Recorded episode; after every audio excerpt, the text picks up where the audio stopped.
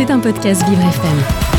Travaillant auprès des jeunes au même titre que leurs collègues éducateurs, ces membres de l'administratif ou du service technique ont, eux, été exclus de la revalorisation salariale La Forcade mise en place depuis avril. Une situation incompréhensible alors qu'ils ont été soumis à l'obligation vaccinale du fait de leur contact avec des personnes fragiles. Entre conditions de travail compliquées et sentiments d'invisibilité, ces professionnels tirent des conclusions amères quant au secteur du médico-social de nos jours. Nous sommes allés à la rencontre de Blandine, Linda, Isabelle et Nadia qui travaillent dans le dispositif médico-éducatif Yves Farge à Vaux-en-Velin. Leur établissement accueille près de 100 autres enfants atteints d'handicap mental. À notre antenne, elles ont accepté d'évoquer leur quotidien difficile et le manque de reconnaissance dont elles souffrent. Je travaille à la cuisine, je prépare euh, tous les repas pour tous les jeunes. Il y en a 80, non, combien? 140 maintenant? 140 jeunes. Euh, quand il y a des manques, je comble. Euh, je fais le service aussi, donc je suis en contact avec eux au moins le temps du repas. je les incite un petit peu à goûter les choses. Je fais un repas, je fais un peu d'éducatif aussi dans la mesure où J'aime pas les carottes, goûte un peu, ou voilà. Euh, quoi d'autre? C'est déjà pas mal.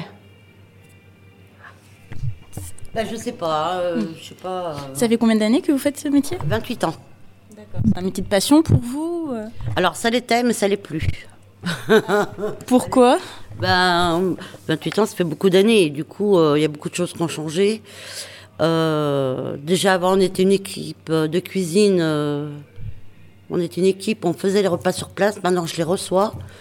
Donc, je suis toute seule en cuisine maintenant.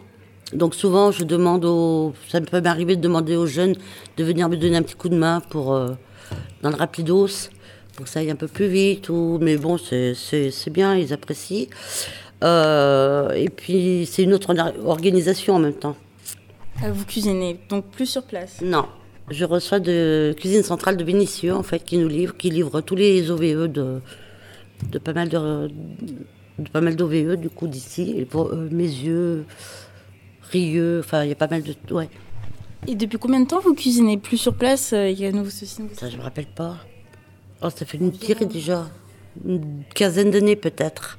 Donc ça, c'est ça qui vous a fait perdre le pire de votre métier ou il y a aussi d'autres facteurs? Non il y a aussi euh, le changement de personnel moi je deviens un peu vieille hein. on, on devient un peu exclu dans le de par l'âge et de par. Euh, il y a beaucoup de jeunes. On n'est plus au même niveau, quoi. Vous manquez de reconnaissance de la part de vos supérieurs? Ah non, pas les supérieurs. Les supérieurs, c'est nickel. C'est par rapport aux collègues plutôt.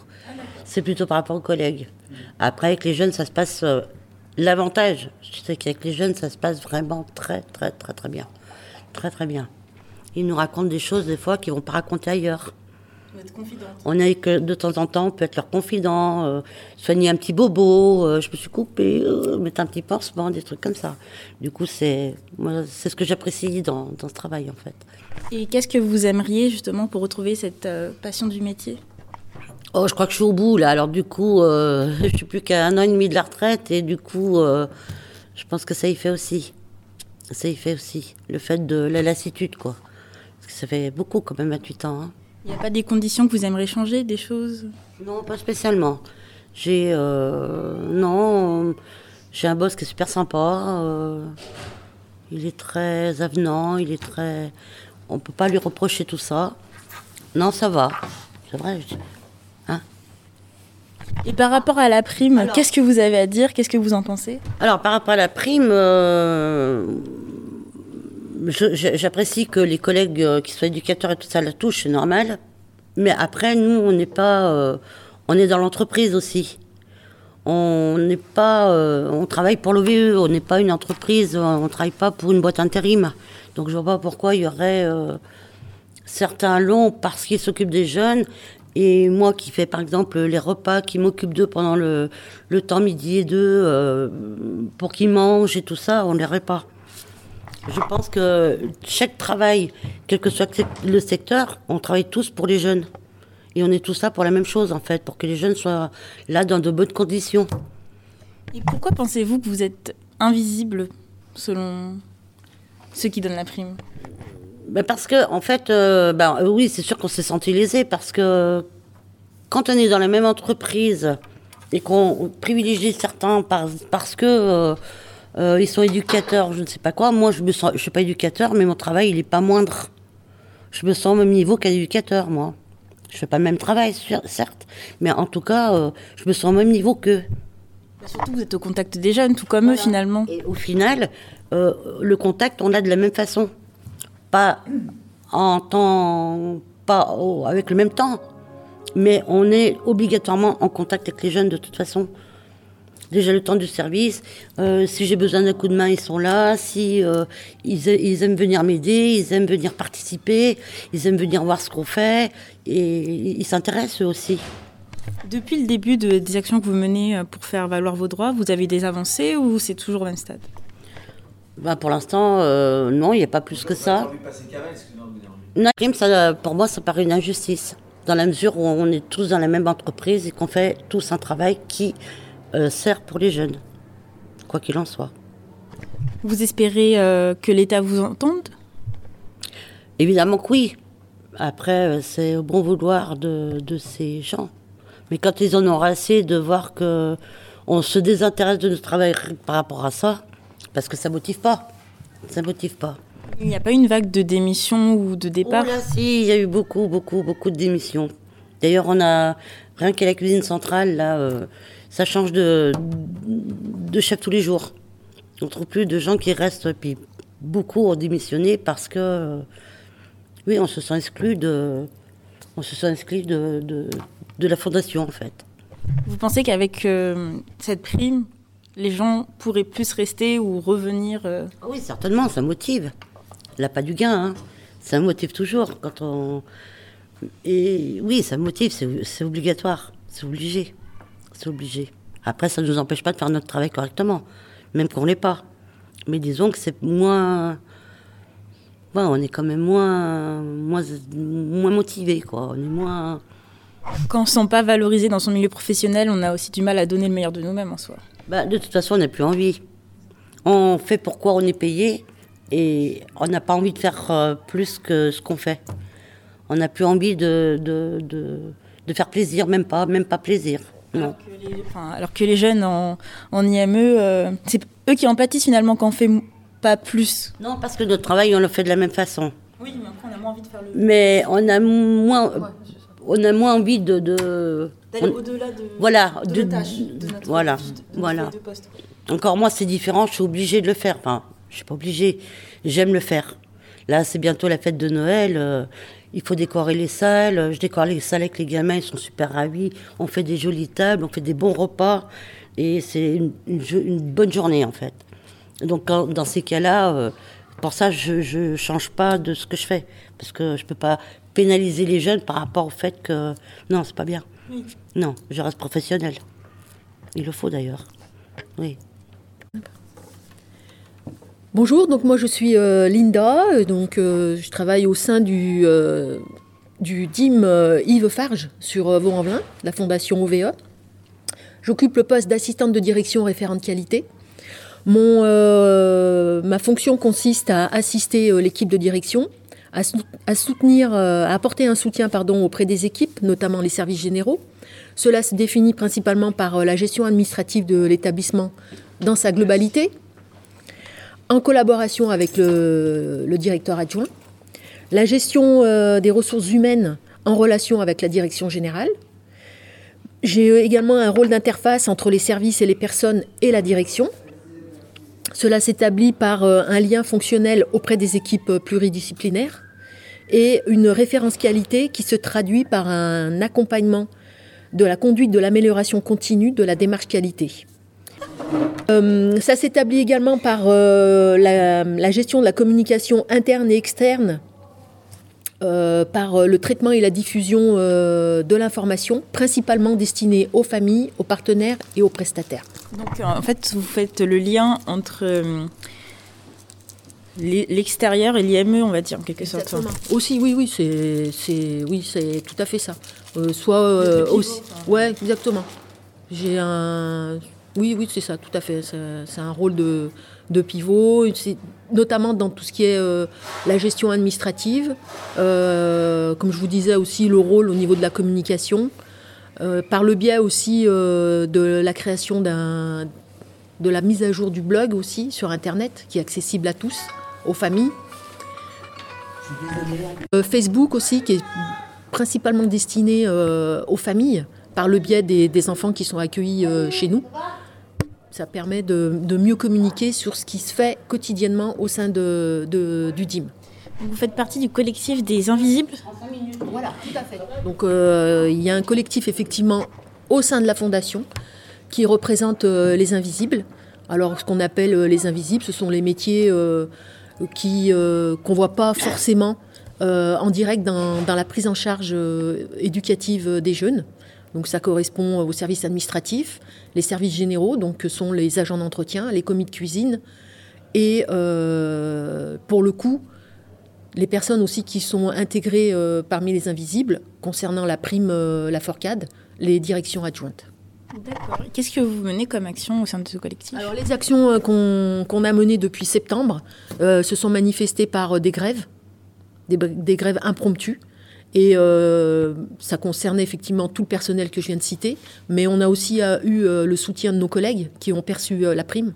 Donc il y a aussi bien les thérapeutes que les, éducateurs, les maîtresses de maison. Donc ils étaient tous avec nous. Ça s'est également traduit par euh, la sollicitation euh, auprès des députés, des sénateurs et des ministres via les réseaux sociaux. Donc en, communiquant avec eux par euh, des posts sur Instagram, sur Twitter, sur Facebook. À chaque fois qu'ils interviennent, on leur répond de ne pas nous oublier. Parce qu'on n'est pas des oubliés, on est des exclus de cette prime. Et ça, le, le, terme exclu, il est important. Est-ce que vous pouvez expliquer pour les gens qui ne connaissent pas cette prime, comment ça fonctionne? Alors en fait, au départ, il y a eu la prime Ségur qui concernait le personnel soignant, donc dans les hôpitaux principalement. Et ensuite, en, avril, en février, je crois, pardon, elle a été élargie euh, dans les établissements sociaux et médico-sociaux par la prime Laforcade. Donc nous, on est concernés par la prime Laforcade. Enfin, nos collègues thérapeutes par la prime Ségur. Euh, Qu'est-ce que je disais? Euh, Donc vous avez la prime Laforcade. Ah oui, la prime Laforcade, voilà. Donc la prime Laforcade, elle a été donc attribuée à nos collègues euh, éducateurs, aux maîtresses de maison, aux surveillants de nuit et aux chefs de service. Et les le personnel exclu est donc la direction générale, quand même, qui est euh, autant sur le terrain, si ce n'est parfois plus que les chefs de service, par exemple, euh, le service administratif et les services généraux. Voilà, il faut savoir que nous, on est, on est content que nos collègues aient pu avoir la prime. Par contre, ce qu'on ne comprend pas, c'est pourquoi ces métiers, du coup, qu'on a dénommés invisibles, ben, ils ne sont pas euh, autant concernés, en sachant qu'on travaille tous dans le même établissement, sous la même convention, on est euh, proche des jeunes dans les mêmes conditions, on n'a pas une prise en charge directe, effectivement, éducative avec ces jeunes, mais en tous les cas, ils sont tout autant proches de nous qu'avec les éducateurs. Et euh, ce qui le prouve aussi, c'est euh, l'obligation vaccinale par trois fois. Donc on nous a obligés à nous faire vacciner pour protéger l'usager. Et quand on nous parle de la prime, on nous dit qu'on n'est pas en contact avec l'usager. Donc là déjà, il y a une contradiction. Voyez vous, vous avez dû vous faire vacciner pour travailler comme les soignants oui. oui, tout à fait. Oui, oui. Et on était sur le terrain, tout comme, tout comme nos collègues. On ne comprend pas. Alors en fait, euh, on déplore euh, en fait ce mépris et ce manque de, considération à notre rencontre, parce qu'effectivement, il n'y a aucun établissement qui reçoit du public qui pourrait fonctionner normalement et dans de bonnes conditions sans le personnel que nous sommes. Est-ce qu'on vous a donné des justifications sur le refus de cette prime? De la part des supérieurs oui, parce que la prime, la forcade, tout comme la prime Ségur, elle a été préalablement euh, donnée et définie en tant que telle pour le personnel qui travaille en prise en charge avec les jeunes. Sauf que ceux qui ont décidé ça, ils ne sont pas sur le terrain et ils ne comprennent pas qu'on est tous avec les jeunes, tous avec euh, les usagers, parce qu'il n'y a pas que des jeunes, il y a des établissements euh, qui, euh, qui reçoivent aussi des familles, etc. Vous vous rendez compte, il y a même des conseillers familiaux qui ne perçoivent pas la prime, alors qu'ils ils sont en lien direct avec les familles. La justification n'est pas audible en fait. Pas du tout, pas du tout, du tout. Donc c'est pour ça qu'à chaque fois, on les sollicite, on est mobilisé pour, à chaque fois qu'il y a euh, un... Là, ils étaient en, en, révision du... Pas en révision, pardon, en vote du budget, du nouveau budget de Sécu, le PLFSS 2023. Euh, encore hier soir, Madame Borne a décrété qu'elle déposait le 49-3. Ce qui fait que les députés que nous, on a euh, sollicités, non, sollicités, ils nous ont dit oui, on va proposer des amendements. Et eh bien, l'amendement, il est stoppé, puisque c'est le 49-3 qui prend, euh, qui prend le, le, devant, quoi, on va dire. Voyez, donc même, même toutes nos actions qu'on a pu mener pour nous faire entendre, eh ben, elles ont été stoppées à chaque fois par un 49-3 que Madame Borne a déposé par cinq fois. Le problème revient finalement toujours au manque de budget de l'État dans le domaine médico-social. Alors, manque de budget, moi je ne peux pas l'entendre. Quand j'entends qu'il y a 500 millions qui va être donné euh, à l'hôpital, mais justifié, parce que l'hôpital aujourd'hui, euh, il faut savoir que le secteur de la santé, euh, il, est en grave danger, quoi. Hein. Donc il était temps que ce budget-là il soit dégagé et encore il faut encore savoir si il est suffisant ou pas. Voyez Quand, euh, quand j'entends qu'il euh, y a un budget qui va être donné, euh, il y a 100 millions d'euros, je crois, qui va être donné aux entreprises pour qu'elles fassent face à l'augmentation des prix d'électricité, etc., je ne peux pas entendre que nous, il y a un manque de budget. Vous voyez ce que je veux dire? Il y a un manque de budget dans le sens où c'est, il, il ne reverse pas assez de fonds ou pas euh, ce dont vous avez réellement besoin en fait. Faut encore plus de moyens en quelque sorte. De toute façon, déjà, il y a un manque de moyens déjà de manière générale, sans parler de la prime. Voilà, il faut savoir que le social médico-social, les budgets, ils sont toujours euh, au, minimum, quoi. Voyez? Serrer la ceinture au quotidien. Exactement. Par rapport aux besoins réels et euh, les budgets qui sont donnés, effectivement, voilà, il y a un manque quand même assez important. Pour les votes euh, des, euh, des budgets, est-ce qu'ils sollicitent des euh, professionnels ou c'est juste les grosses têtes de l'État qui font des estimations approximatives? Alors après, les budgets en question, ils sont étudiés par, à notre niveau par l'ARS, l'Agence régionale de, la, de santé. Et je pense que du fait que ce soit eux qui qui gère l'ensemble des budgets de tous les établissements, euh, notamment, pour moi je parle de, Rhône-Alpes, j'imagine qu'ensuite ils font remonter l'information euh, déjà du budget existant. Il y a peut-être une légère revalorisation, mais guère plus. voyez les membres de l'ARS, ils viennent vous voir sur le terrain Comment ça se passe ou... Alors, ils peuvent être invités par euh, la direction générale. En tous les cas, nous, dans nos établissements, il n'y a personne. voyez Après, il y a ce qu'on peut appeler aussi lors de périodes de contrôle. Euh, il y a des inspecteurs qui peuvent venir, mais moi, au niveau de l'établissement, euh, j'en ai pas vu. Peut-être que ça se passe au niveau de la direction générale. Peut-être que ça leur ferait aussi du bien, entre guillemets, de venir voir sur le terrain euh, les difficultés du métier, les conditions, pour plus avoir un budget réaliste que idéaliste. bien sûr. Et puis de toute façon, les directions font à chaque fois remonter les problèmes qu'ils rencontrent au sein des établissements pour bien expliquer qu'au niveau financement, bah, y, a, y, a, des besoins qui sont vraiment euh, euh, repérés, du coup, et nécessaires. J'ajouterais aussi pour information que le collectif des euh, exclus de la prime Ségur la Forcade, on est monté, il y a une petite délégation qui est montée à Paris. On a assisté à l'Assemblée nationale parce que le 3 novembre, le 3 novembre effectivement, c'était une séance où, dans la, durant laquelle le budget allait être discuté. Madame Borne a posé son 49-3 la veille, mais nous, on y était quand même allés, puisque voilà, on s'était, on s'était quand même euh, fait inviter par euh, les députés, certains députés qui ont accepté de nous recevoir.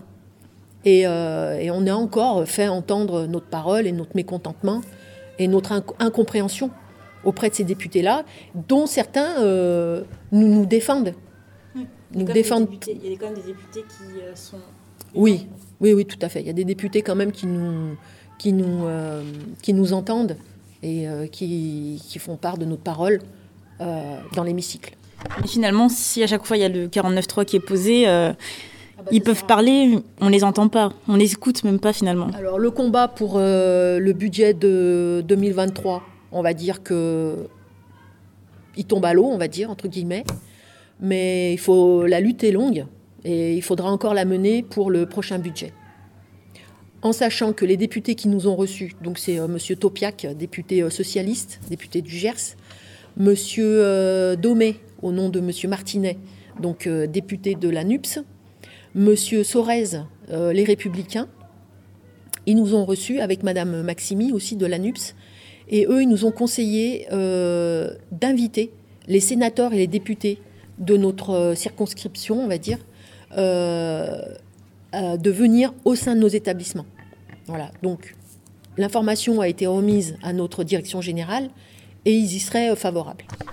Ce que je trouve positif dans tout ça, c'est que euh, vous avez du soutien politique de diverses partis quand même. Vous avez euh, la NUPES, vous avez le Parti Socialiste, les Républicains. Il n'y a pas qu'un seul bord politique qui vous soutient, donc ça montre que c'est quand même euh, des questions qui, qui touchent vraiment un vaste panel politique, pas seulement un parti qui... Exactement. Alors il faut savoir que là, ils nous ont accepté effectivement de tout bord politique, enfin tout bord, en tous les cas ceux que je viens de vous citer. Euh, qui ont accepté de nous recevoir, de nous écouter. Mais dans l'hémicycle, ce n'est pas tous qui prennent cette parole. Voilà. Mais le fait qu'on puisse les solliciter de manière importante via les réseaux, mais les ministres également, hein. ça peut c'est Combes, c'est Borne, c'est euh, Dariussec, euh, c'est toutes ces personnalités qui représentent euh, le secteur de la santé, d'accord, qu'on cible principalement. donc du coup, là, voilà, notre parole, en fait, elle est, elle est quand même entendue.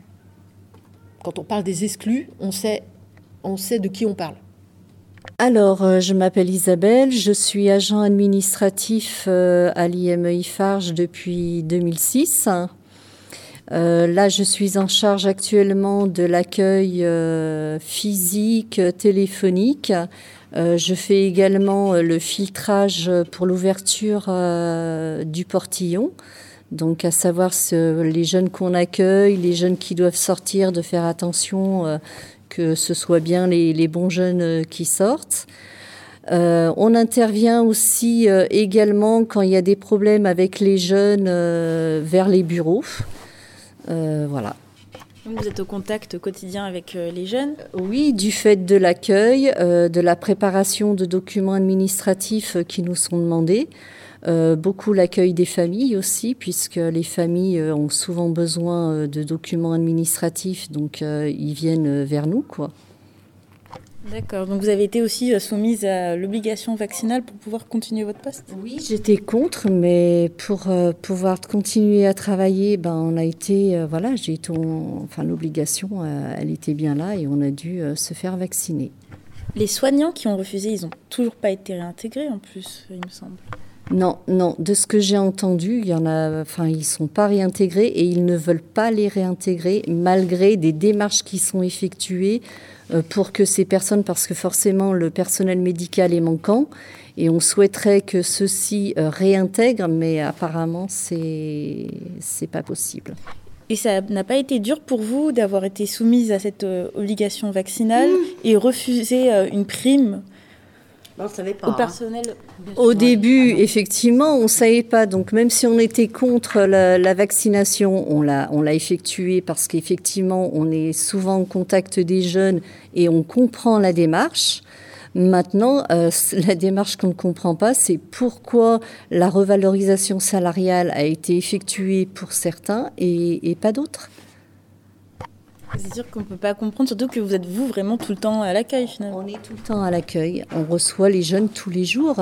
Et tous les jours, euh, il y a des demandes. Tous les jours, les, jeunes rentrent dans les bureaux. Les bureaux ne sont pas fermés. Les, si un jeune a besoin, ne serait-ce que de se poser ou de parler, il rentre dans le bureau, il a besoin, c'est un peu une, une soupape, et des fois il a besoin d'être euh, euh, autre qu'avec des éducateurs spécialisés. Et du coup, ça leur fait du bien aux jeunes de pouvoir venir nous raconter euh, tous leurs petits trucs, même extérieurs. Voilà. et du coup, on, les, on les accepte, on prend le temps de discuter avec eux. Et on voit, ils sont contents, ils sont bien, ils repartent. Vous avez jamais pensé à quitter votre travail dans de telles conditions? Alors, quitter mon travail, euh, je suis à 4 ans de la retraite, donc euh, quitter mon travail pour aller où? Qui va vouloir de moi? Euh, C'est un peu compliqué, c'est complexe, et du coup, ben voilà, je reste là. Et votre métier vous plaît toujours ou la passion est partie? Alors, mon métier me plaît toujours justement dû au contact avec les jeunes, parce qu'il y a ces jeunes et qu'ils ont besoin de nous. euh, comme nous on a besoin d'eux, hein, de toute façon. Hein. c'est toujours euh, plaisant de les voir passer, de les voir venir vers nous, de pouvoir discuter avec eux, de partager. Euh, moi, ce qui me, ce qui me déplaît, c'est la méconnaissance de notre métier. C'est-à-dire qu'on se permet de faire des choses en, nous, en nous ignorant on ne connaît pas notre métier. Moi, c'est ça qui me dérange. C'est que les personnes qui viendraient voir comment se passent euh, les métiers, les différents métiers au sein d'un IME, euh, eh ben, ils réfléchiraient pas pour, euh, pour la, la, revalorisation salariale. Ça veut dire que tout le monde y aurait droit, sauf qu'ils ne connaissent pas nos métiers, ils ne savent, ils ne savent pas comment ça se passe. Et du coup, c'est compliqué. Nous, on ne comprend pas tout ça. Votre collègue parlait d'inviter euh, des euh, députés à venir. C'est euh, des sénateurs. C'est un projet en cours ou vous avez déjà des contacts alors en fait, c'est un projet qui a été soumis à la direction générale parce qu'on ne peut pas inviter ces personnalités sans l'accord, sans l'aval de notre directeur général. Voilà. Donc le projet a été soumis à la direction générale et là on est en attente et d'une de l'accord et de deux de, des invitations qui pourraient être données euh, de part et d'autre euh, euh, au niveau de tous les établissements de la Fondation. Vous avez quelque chose à ajouter? Ben non, écoutez, moi je pense avoir dit ce que j'avais à dire en tous les cas par rapport à cette injustice. Je voulais aussi rajouter qu'aujourd'hui, il y a la négociation de la convention, il me semble qu'elle se, se, nomme la convention collective unique, la CCU. Et euh, cette négociation, elle, euh, elle est en discussion par rapport à la revalorisation du point. Et on nous dit, en fait, euh, un des arguments qu'on nous apporte, nous les exclus de la prime Ségur la Forcade, c'est de dire, vous inquiétez pas, le point il va être augmenté. Sauf que moi, j'ai envie de leur dire, mais on s'en fiche que le point va être augmenté parce que nous, ça va nous permettre de toucher euh, quelques dizaines d'euros euh, supplémentaires. Mais euh, nous, ce qu'on veut au préalable, c'est d'abord la prime qui est quand même loin d'être négligeable dans le sens où c'est 183 euros net quand même par mois. Et les collègues, tant mieux pour eux s'ils ont la prime, mais eux, ils vont avoir la prime et l'augmentation du point indiciaire. D'accord? Donc euh, là, déjà, c'est doublement, on est doublement lésé. C'est, pour nous, c'est difficilement entendable. Ensuite, il faut savoir aussi que la prime en question, il y a eu un effet rétroactif depuis avril. Les médecins, là, on a su dernièrement qu'ils touchaient aussi euh, une prime de 517 euros, euh, me semble-t-il, net, avec un effet rétroactif également, en sachant que les bas salaires on, est complètement exclu de toutes ces négociations, alors que euh, vraiment là, les, salaires qui, peuvent euh, facilement faire face à l'inflation, eux, ils sont bénéficiaires de cette prime. C'était un podcast Vivre FM. Si vous avez apprécié ce programme, n'hésitez pas à vous abonner.